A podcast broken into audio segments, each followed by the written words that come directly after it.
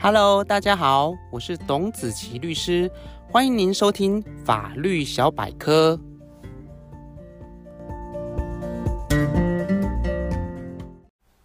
Hello，各位听众朋友，大家好，欢迎大家再次收听今天的法律小百科。在今天这个网络资讯的时代，我们常常会看到网络乡民针对特定的事件，以口说无凭、没图没真相等来挑战事件的真实性。那么，我们今天想要跟大家聊聊的，就是在法律上，只是口说，也就是口头上的承诺、约定，在法律上到底有没有效力呢？关于这个问题，让我们先回到法律上的规定。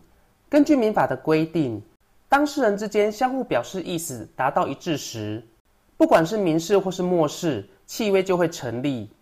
所以，根据这样一个法律规定，我们可以知道。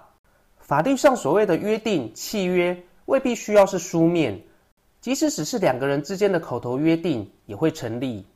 举个例子来说，有甲乙两位朋友之间约定，由甲用新台币一万元向朋友乙来购买一只二手的苹果手机。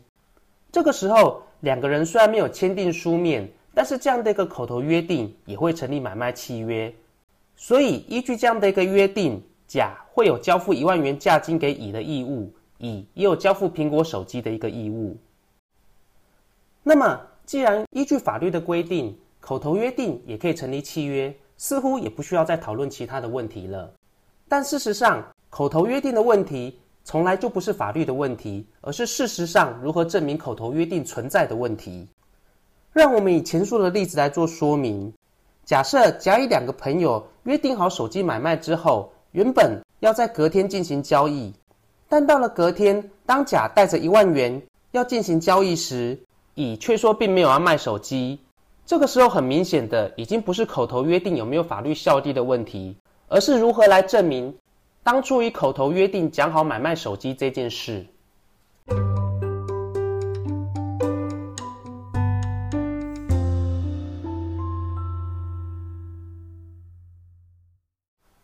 口头约定如何来证明？会有人证以及物证两种方式。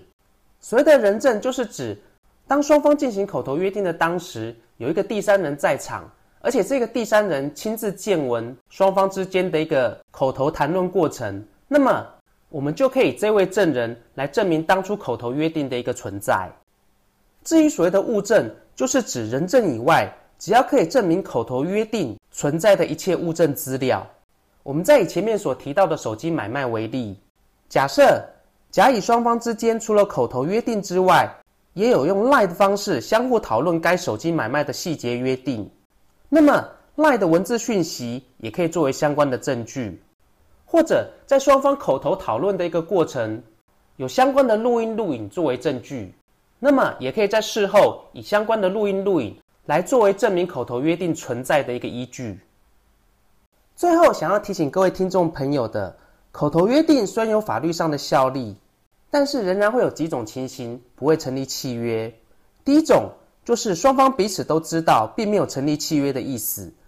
举个例子来说，甲乙两位朋友一起参加朋友的聚会，在酒酣耳热之际，不断的相互开玩笑。突然间，甲大声说要用一万元购买乙的手机，这个时候乙也大声的答应。从任何第三人的观点，都会认为。这个是甲乙彼此之间的玩笑话，在这种情形之下，既然甲乙双方都没有买卖手机的一个争议，那么就不会成立买卖契约。另一种不会成立契约的情形，就是有关于契约的必要重点，双方并没有达成一致。以买卖契约为例，我们都知道，买卖契约最重要的两个重点，一个就是买卖的标的是什么，第二个就是价金。所以我们再以前面的手机买卖为例。假设甲乙双方虽然口头约定要买卖手机，但是对于甲要用多少钱来购买，双方都没有提出或是共识。显然双方就最重要的契约内容并没有达成共识，那么也不会成立契约。